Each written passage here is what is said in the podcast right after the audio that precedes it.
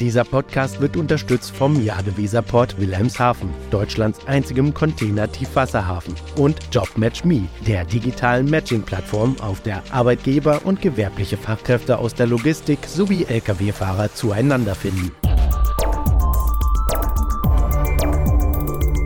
DVZ, der Podcast. Herzlich willkommen zum DVZ Podcast. Wie müssen sich Logistiker in den 2020er Jahren aufstellen? Welche Lieferkettenstrategien setzen sich durch? Wie wirkt sich der Klimawandel auf die Logistik aus? Wie verändern künstliche Intelligenz und Chatbots wie ChatGPT die Abläufe in den Unternehmen? Und was bedeutet dies für deren Mitarbeiter? Welche Skills brauchen sie? Oder braucht es künftig überhaupt keine Spediteure und Logistiker mehr, sondern nur noch Datenanalysten und Softwareingenieure? Dies sind große Fragen, denen Kai Hoberg auf den Grund gegangen ist. Er ist Professor für Supply Chain and Operations Strategy an der Kühne Logistics University in Hamburg und er hat ein Buch herausgegeben. Global Logistics and Supply Chain Strategies for the 2020s. Underline Vital Skills for the Next Generation. Mein Name ist Sebastian Reimann, ich bin der Chefredakteur der DVZ und ich freue mich nun auf ein augenöffnendes Gespräch mit diesem Experten und Futuristen. Herzlich willkommen, Professor Hoberg. Hallo, Herr Reimann. Ja, Warum braucht es in diesen Zeiten eigentlich gerade ein Buch wie jenes, was Sie jetzt herausgeben? Ich meine, die 2020er Jahre haben ja nicht gerade erst gestern begonnen, oder? Ich glaube, wir haben angefangen mit der Idee, dieses Buch zu schreiben, als Covid uns getroffen hat. Und wir haben gesagt, ja, da wird noch so viel passieren in diesem Jahrzehnt, äh, dass wir uns wirklich den Herausforderungen und den Folgen äh, stellen wollen. Und wir, das ist zum einen mein, mein Co-Autor von der äh, University of City, äh, Sydney, äh, Rico Merkert, aber auch äh, eine große Anzahl von Professoren und Praktikern. Ähm, wir versuchen oder in dem Buch ähm, 20 verschiedene Themenbereiche anzugehen, vom Warehousing über die Last Mile Logistics bis zu der Mensch-Maschine-Interaktion. Und wir haben in jedem Kapitel zwei Sichtweisen. Einmal den Akademiker, ähm, der sich in dem Thema äh, sehr gut auskennt. Und auf der anderen Seite jeweils ein Praktiker, der äh, seine Meinung zu dem Thema äh, beschrieben hat. Und ich denke, das äh, ist insgesamt ein, ein sehr spannendes Werk geworden, auch um diese verschiedenen Sichtweisen zusammenzubringen. Und wir, wir haben sogar Springer mit diesem Format überfordert. Äh, sie haben lange gebraucht, bis sie eine Idee gehabt haben, um äh, ein, ein Format zu finden, was diese Kapitel mit sehr unterschiedlichen Sichtweisen zusammenbringt. Ja, ich glaube, wir werden nicht die ganze Fülle der Themen heute besprechen können. Wir werden uns heute mal so ein bisschen auf das Thema Digitalisierung, künstliche Intelligenz etc. Ähm, konzentrieren. Aber vorab nochmal gefragt, Sie sagen, es gibt unterschiedliche Sichtweisen. Das ist logisch, wenn man so viele Leute dort einbezieht. Aber nochmal generell gefragt, schauen Akademiker, Wissenschaftler und Praktiker generell irgendwie unterschiedlich auf die Themen oder gibt es da doch eine relativ äh, gleiche Sichtweise? Ich fand zum allergrößten Teil die Meinung sehr konsistent. Also es war schön, dass die äh, Akademiker-Sichtweisen von den Praktikern sehr oft unterstrichen äh, wurden, wobei es dann natürlich Unterschiede gab, gerade bei sehr, sehr kurzfristigen äh, Themen. Also zum Beispiel ja beim Einsatz von äh, künstlicher Intelligenz. Da hat vielleicht der Forscher eine, eine etwas weitere Sicht als der, der Praktiker, der unmittelbar betroffen ist und bei dem neue Themen äh, direkt aufpoppen. Ja, lassen Sie uns direkt reinspringen. Äh, künstliche Intelligenz ist ein sehr gutes Stichwort. Ich meine, alle Welt spricht über ChatGPT in diesen Zeiten. Es gibt ja schon Listen, welche Berufe wie stark betroffen sind, äh, welche Berufe möglicherweise überflüssig werden. Wie steht es da um den Beruf des Logistikers aus Ihrer akademischen Sicht? Ja, ich, ich habe mich mit ChatGPT beschäftigt und äh, habe das erste Mal in der Version 3 äh, gearbeitet und äh, war total enttäuscht. Also wir haben im Prinzip mal versucht zu verstehen, äh, zu einem Thema, welche, welche Artikel gibt es da und welche Artikel kann JetGPT nennen. Ähm, das Ergebnis war insofern ernüchternd, als dass er wirklich äh, oder es er oder es, gute Frage, ja, es spannende Frage. Artikel rausgeworfen hat und äh, ich gesagt habe, wieso haben wir denn diese, ähm, diese Artikel nicht gefunden bei unserer eigenen Suche? Die Lösung war ganz einfach. Nichts davon existierte. Also alles war komplett ausgedacht, hörte sich toll an, aber ähm, war wirklich Fiktion. Und jetzt, seit ein paar Tagen, ist diese neue Version ChatGPT 4 da. Und ich glaube, das ist schon deutlich besser geworden. Ähm, und es wird mit Sicherheit mit dem nächsten Release weiter besser. Und in zwei, drei Jahren, ähm, denke ich, hat man nochmal einen erheblichen Fortschritt. Aber zu Ihrer Frage, welche, welche Jobs werden redundant? Und äh, klar, äh, ich glaube, durch ChatGPT, da wird besonders das das, das Schreiben vereinfacht und äh, sicherlich viele Jobs im Medienbereich ähm, profitieren zum einen davon, ähm, dadurch, dass man effizienter wird. Aber letztendlich äh, können natürlich da auch Jobs entsprechend die Anzahl der Stellen äh, reduziert werden. Sicherlich genauso Jobs wie Assistenz im Anwaltsbüro oder ähm, Buchhaltung wird generell von AI sicherlich äh, profitieren, beziehungsweise äh, Jobs werden redundant werden. Das kann man immer sehen, wie, wie man möchte. Ähm, wenn wir auf den Logistiker kommen, ich glaube, ChatGPT hat da nicht viel Einfluss, aber natürlich viele andere äh, Themen der künstlichen Intelligenz. Welche sind das dann eher? Also ich glaube auch, die Diskussion wird ja so ein bisschen auf ChatGPT im Moment äh, fokussiert, vielleicht auch verengt, ehrlich gesagt, aber es gibt ja künstliche Intelligenz in vielen Varianten und Ausprägungen. Und ähm, ja, was kann dann da wirklich auch der Logistik möglicherweise dem Logistiker dann auch helfen? Ich glaube, die, die Optimierung in der Planung, die, die Nachfrageprognose, das sind Themen, wo äh, künstliche Intelligenz schon sehr weit ist. Also wir haben zum Beispiel gerade bei einer Studie untersucht, wie im Bereich Nachfrageprognose ähm, die, die Qualität der künstlichen Intelligenz ist und wie äh, Menschen mit der künstlichen Intelligenz zusammenarbeiten können ganz konkret. Da ging es um einen großen Händler ähm, mit 500 Geschäften in England, der ähm, künstliche Intelligenz einsetzt, um Nachfragenprognose zu erstellen. Für jeden Artikel in jedem Laden für die nächsten 21 Tage. Das wird benutzt, um die Nachbestellungen zu optimieren, um letztendlich die Fehlmengen oder Überbestände zu vermeiden. Und äh, wenn man sich das überlegt, in unserem Kontext 500 Läden, ungefähr 20.000 Artikel pro Laden ähm, für die nächsten 21 Tage. Wenn man die Rechnung macht, dann kommt man auf 210 Millionen Prognosen, die da jeden Tag erstellt wurden, beziehungsweise geupdatet wurden. Und das kann kein Mensch allein. Das ist äh, Utopie. Und äh, da sind 200 Planer in dem Unternehmen und ähm, diese 200 Planer können in diesen Prozess eingreifen. Die können, wenn äh, sie der Meinung sind, da ist irgendwas, was das System vielleicht nicht weiß, eine, eine Aktion des Wettbewerbers, ein lokales Event, ein, eine neue Produkteinführung, dann können die äh, eingreifen und ähm, die Prognose, die vom System kommt, überschreiben, anpassen, erhöhen, senken. Und ich glaube, das ist das, wo, wo die Reise hingehen wird. Also es muss eine Zusammenarbeit zwischen dem Maschinen, zwischen dem Menschen und der Maschine geben.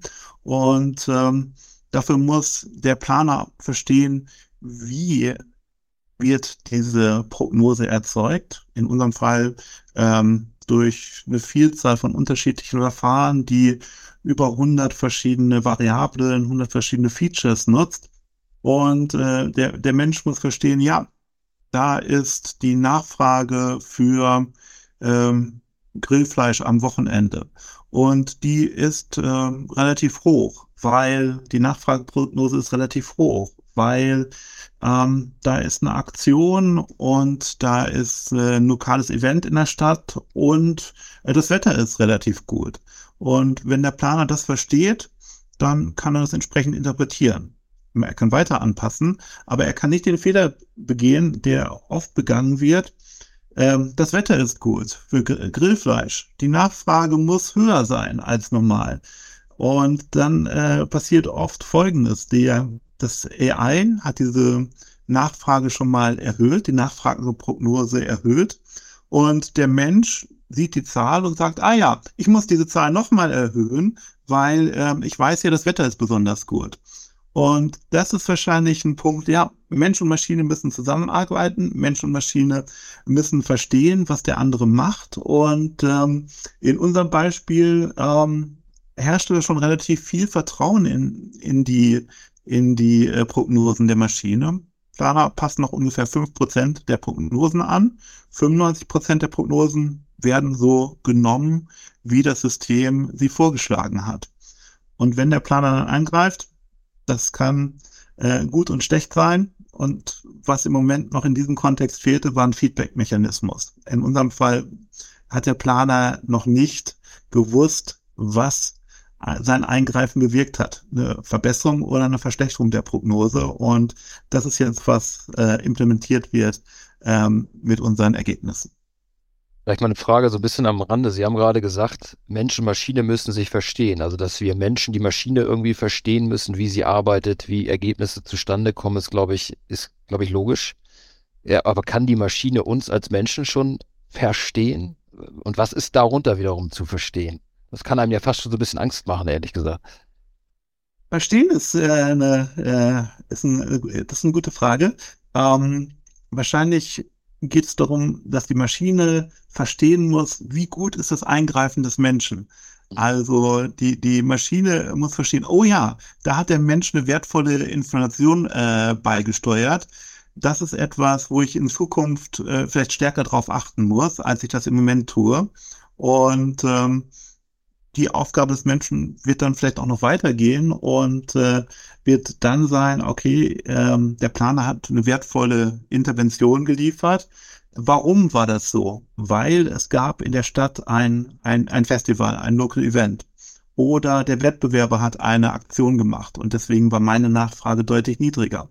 Und der, der Planer muss dann im Prinzip genau diese Informationen, die aktuell dem System nicht vorliegen, liefern und ähm, strukturiert dem System zur Verfügung stellen. Ich glaube, das ist eine, spannende Aufgabe, auch eine spannende Erweiterung der, der, der Rolle des Planers. Also wir nennen das immer ähm, so ein bisschen die Änderung des Fokus vom Moment der Wahrheit, wenn die Entscheidung getroffen wird. Der Moment der Wahrheit ist in Zukunft vielleicht nicht mehr so wichtig, sondern dann ist es vielleicht wichtiger, den Input für das System zu liefern und zu verbessern, so dass das System im Moment der Wahrheit schon automatisch die bessere Entscheidung trifft.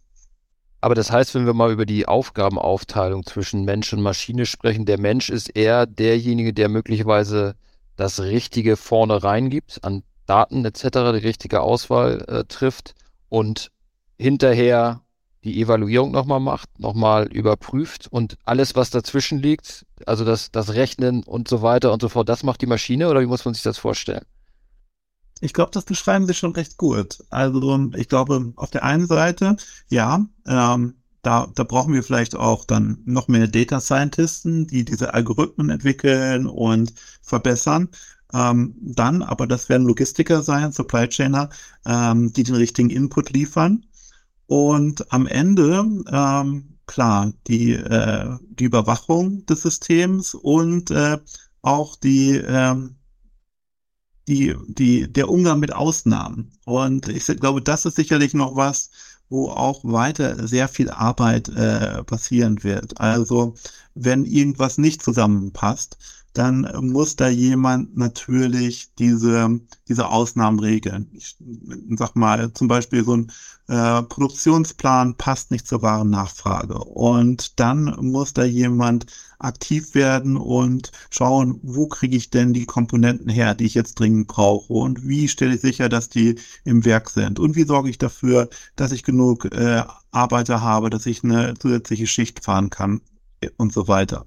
Und das ist der Teil, wo, wo man sicherlich für lange Zeit noch äh, Menschen brauchen wird. Und da, da kommt es zum Fall, das nennen wir, oder das nennt die Wissenschaft, das Automationsparadox. Also im Moment ist es so, da gibt es, hat man viele Routineaufgaben als äh, Planer und ab und zu muss man mal so eine Ausnahme managen. Mhm. Das heißt, es ist ein relativ ausgewogenes Portfolio. Wahrscheinlich viel Routine und dann ab und zu mal eine Ausnahme. Äh, in Zukunft wird die Routine hoffentlich sehr stark vom System äh, geregelt. Und das heißt, für den Planer bleiben auf einmal die ganzen Ausnahmen übrig. Das heißt, der, der Job, der vorher nur einen, einen kleinen Teil Firefighting äh, beinhaltet hat, hat auf einmal viel mehr von dieser, von diesen sehr komplexen Problemen. Und das ist eigentlich aus meiner Sicht spannendes Problem, weil eigentlich würde man denken, durch ähm, Automation geht, ähm, die, wird die Aufgabe einfacher, aber zuerst fallen die einfachen Aufgaben für den Menschen weg, sodass die schweren übrig bleiben. Aber das heißt doch, also nochmal zu unserer Eingangsfrage war ja auch, die ich so gestellt habe, etwas ketzerisch äh, in den Raum gestellt habe, braucht es überhaupt noch Logistiker, Spediteure? Äh, und das ist ja ehrlich gesagt so dieses Firefighting mit Ausnahmen umgehen, damit, dass man keine Ahnung, keinen Container irgendwo im Hinterland hat, mal in Anführungsstrichen äh, gesagt. Damit muss so ein Spediteur sich eben rumschlagen. Das ist so seine Stärke. Das bleibt ja auch, wenn ich es richtig verstehe. Genau. Auf der anderen Seite reichen dann die klassischen Skills eines Spediteurs, die er heute hat, oder muss er ja weitere Skills hinzugewinnen, um in diesem Gesamtgefüge dann noch erfolgreich arbeiten zu können, weil Sie ja gerade gesagt haben, ja, die Anforderungen gehen von den Routinen eher zu den, zu den höheren Anforderungen dann in Anführungsstrichen. Wird sicherlich eine Spezialisierung von, von Jobs geben. Also vielleicht noch deutlich stärker als heute, ähm, weil es auf der einen Seite dann wirklich Menschen gibt, die noch viel stärker mit dem System arbeiten müssen und dem System ähm, Sachen beibringen müssen. Und auf der anderen Seite wird es weiter diese Leute geben, die, die sehr gut darin sind, Container zu finden und die sehr gut darin sind, ähm, Anrufe zu tätigen und mit Leuten zu verhandeln, um irgendwelche Lösungen zu finden, die ein Computer nicht finden kann. Und ähm, vielleicht geht die, die Anzahl der Köpfe äh, ein bisschen runter, aber ich glaube, ähm, das ist äh, nicht unbedingt eine, ein Problem für unsere Gesellschaft, bei der äh, ohnehin nicht so viele ja, Logistiker nachkommen werden, wahrscheinlich in den, in den nächsten Jahren. Also ich, äh, ich bin gerade in Taiwan und ich habe heute ähm, TSMC besucht, sehr große äh, Chiphersteller. Mhm. Und die sagen ganz klar, ähm, wir haben, wir wollen wachsen, wir haben drei Probleme vier Probleme. Das erste Problem ist, äh, ja, wir brauchen die Maschinen, die kommen nicht schnell genug hinterher. Das zweite, vielleicht auch das dritte Problem ist, äh, wir wissen nicht genau, wo die Elektrizität und das Wasser herkommt, was wir brauchen. Und das vierte Problem, wir brauchen Talente. Wir brauchen, wir haben äh, über 80 Prozent der, der Jobs in dem Werk, wo ich war, das zweitgrößte Werk äh, von TSMC, über 30.000 Mitarbeiter. Ähm, wir haben über 80 Prozent ähm, Universitätsabsolventen. Und ähm, ja, da äh, solche Fachkräfte zu kriegen und zu gewinnen und äh, aufzubauen, ist ein Riesenthema. Die haben an der Universität, wo ich zu Besuch bin, eine, einen Bus stehen, äh, wo sie vor Ort, man kann reingehen und man kann schon ein erstes Jobinterview führen. Ähm, als Anreiz, um sich wirklich auf eine Stelle bei denen zu bewerben. Und sagen Sie mal, führt das in Anführungsstrichen notgedrungen dazu, dass die Logistik akademischer wird? Also muss man künftig eher noch einen Universitätsabschluss haben, um dann erfolgreich in der Logistik arbeiten zu können? Oder gibt es auch weiterhin ganz klassisch die Ausbildung oder sogar noch mal in eine andere Richtung gedacht, das, was man eben auch in den USA und so weiter hat, äh, Learning on the Job. Ähm, man hat halt irgendeine Art von Vorbildung und wächst dann so eben in diesen Aufgabenbereich rein. Ist das alles noch möglich? Ich glaube, das ist möglich. Also ich glaube, der, der Speditionskaufmann, die, die Ausbildung zum Speditionskaufmann wird sich vielleicht ein bisschen ändern mhm. und noch mehr Wert auf Digitalisierung legen. Und klar, das haben die Kollegen, die das vor 20 Jahren gelernt haben, äh, nicht in ihrer Ausbildung gelernt. Die haben das irgendwann später on the job gelernt. Und ich glaube, da wird sich die, die Ausbildung, die Ausbildungsinhalte weiterentwickeln. Aber ich glaube, da wird es nach wie vor ein gewisses Miteinander geben. Lass uns vielleicht nochmal so eine Ebene höher äh, springen. Wir haben ja so ein bisschen auch bei den Lieferketten angefangen. Ähm, und wir haben gesehen, dass es in den vergangenen zwei Jahren ja nun extreme Volatilitäten in den Lieferketten gab und dort plötzlich dann auch der Mensch doch wieder sehr gefragt war. Er musste extrem viel Troubleshooting betreiben etc. Wie stark lassen sich so Lieferketten überhaupt digitalisieren? Gibt es da irgendwo mal eine Grenze oder, oder wird das schon so ein Trend sein, der einfach immer weitergeht? Ich, äh, ich muss schmunzeln. Es gab vor ein paar Jahren Artikel äh, im Harvard Business Review ähm, von äh, einer Truppe von BCG. Äh, die haben der Titel des äh, Artikels war ähm, der Tod der Supply des Supply Chain Managements, the Death of Supply Chain Management. Und die haben gesagt, ja, durch Digitalisierung ähm, da läuft alles so gut, wir brauchen keinen Menschen mehr, das ist alles so optimiert, dass wir eigentlich ähm, das Ganze, ja, ähm, Lights off, also ohne dass ein Mensch draufschaut, ohne Licht äh, laufen lassen können. Und dann kam äh, Corona. Ja. Und ich glaube, dass äh, äh, ich habe damals schon gesagt, äh, ich kann mir nicht vorstellen, dass vor meiner Rente wir wirklich in so einen Status reinlaufen werden. Und äh, ich glaube, ja, bei, bei den allermeisten Unternehmen, äh, bei den aller, allermeisten Unternehmen äh, kann man sicherlich viel digitalisieren. Aber bis man dahin kommt, dass man wirklich ähm, vollautomatische Lieferketten hat, ich glaube, das, das dauert noch sehr lange. Aber Digitalisierung hilft und äh, es, es gibt viele Gründe, warum man digitalisieren muss. Einen hatte ich eben schon genannt, die, die, die Explosion der Anzahl von Entscheidungen, die getroffen werden sollen. Also man plant nicht mehr wöchentlich, ähm, sondern man plant täglich, man plant untertäglich und äh, das vervielfältigt die Anzahl der Entscheidungen.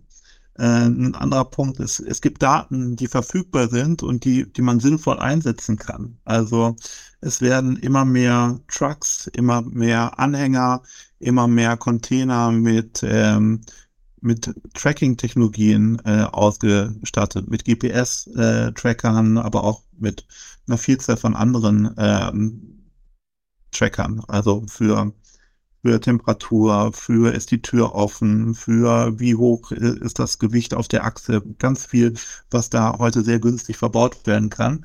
Und diese Daten haben einen bestimmten Mehrwert. Und äh, welchen Mehrwert genau, werden wir in den nächsten Jahren rausfinden. Aber ich bin ganz sicher, die haben einen Mehrwert. Und äh, das Unternehmen, was diese Daten sinnvoll einsetzt, ähm, wird einen Wettbewerbsvorteil haben. Und ich glaube, da, da sollte man sich nichts vormachen. Also die Entwicklung wird weitergehen, die Digitalisierung wird weitergehen, vielleicht nicht in dem Tempo, was mal vorhergesagt wurde, aber ähm, das das hat man, glaube ich, immer wieder, dass die Erwartungen an eine neue Technologie überhöht sind. Das heißt ja, okay, wir werden mit mehr Daten dann umgehen. Dadurch wird das Ganze vielleicht auch nochmal einen Ticken komplexer, einfach weil mehr Dinge berücksichtigt werden müssen. Vielleicht mal ein kleiner Seitschwenk. Sie, Sie beschäftigen sich ja nun auch mit dem Supply Chain Design etc. Ähm, mal gefragt, werden Lieferketten auch vielfältiger, komplexer, einfach aus diesem dieser Annahme heraus, dass wir vielleicht mehr Nearshoring und so weiter haben. Also letztendlich nicht mehr alles nur easy peasy aus Asien nach Europa verschiffen, alles gebündelt und so weiter, sondern wir möglicherweise künftig viel ja, äh, weiter strukturierte Lieferketten auch haben. Das würde, wenn das passiert, wenn man eine Reassuring hätte und eine, eine Regionalisierung, ähm, Fertigung in äh, in Lateinamerika für die USA, Fertigung in Osteuropa oder Nordafrika für Europa, Fertigung irgendwo in Asien für die asiatischen Märkte. Das wird dann natürlich auch die, die Anzahl der Entscheidungen ähm, erhöhen. Oh. Ähm, die ganzen Lieferketten werden äh, wahrscheinlich nicht komplett autark äh, funktionieren, sondern man wird es wahrscheinlich nicht ohne Interdependenzen zwischen den verschiedenen Regionen hinbekommen.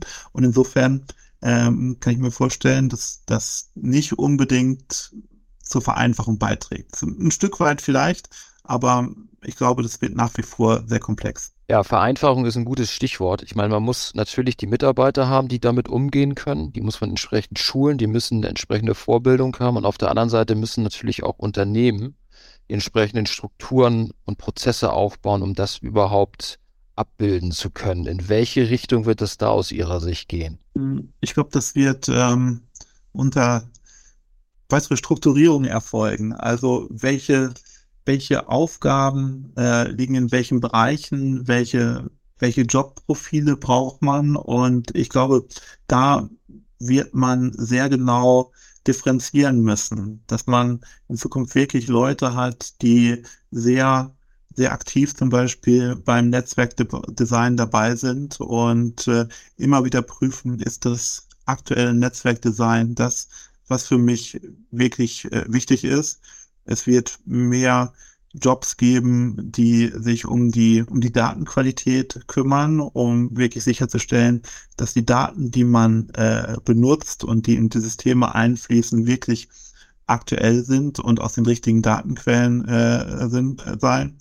Ähm, es wird wahrscheinlich auch Jobs geben, die nochmal deutlich stärker auf das ganze Thema äh, Sustainability schauen. Also jetzt ähm, äh, machen das wahrscheinlich äh, viele Leute eher in Teilzeit und äh, sind äh, ja so ein bisschen wie die Jungfrau zum Kinde bei dem Thema gekommen. Aber das ist sicherlich auch ein Thema, wo man sich spezialisieren kann und muss, um da äh, zum einen das, die Lieferkettengesetzeinhaltung sicherzustellen, aber zum anderen auch äh, solche Themen wie das äh, das äh, Tracking der CO2-Emissionen in der, in der Lieferkette äh, sicherzustellen. Ich glaube, da äh, muss man wirklich oder kann man wirklich davon ausgehen, dass Spezialisierung erfolgen wird.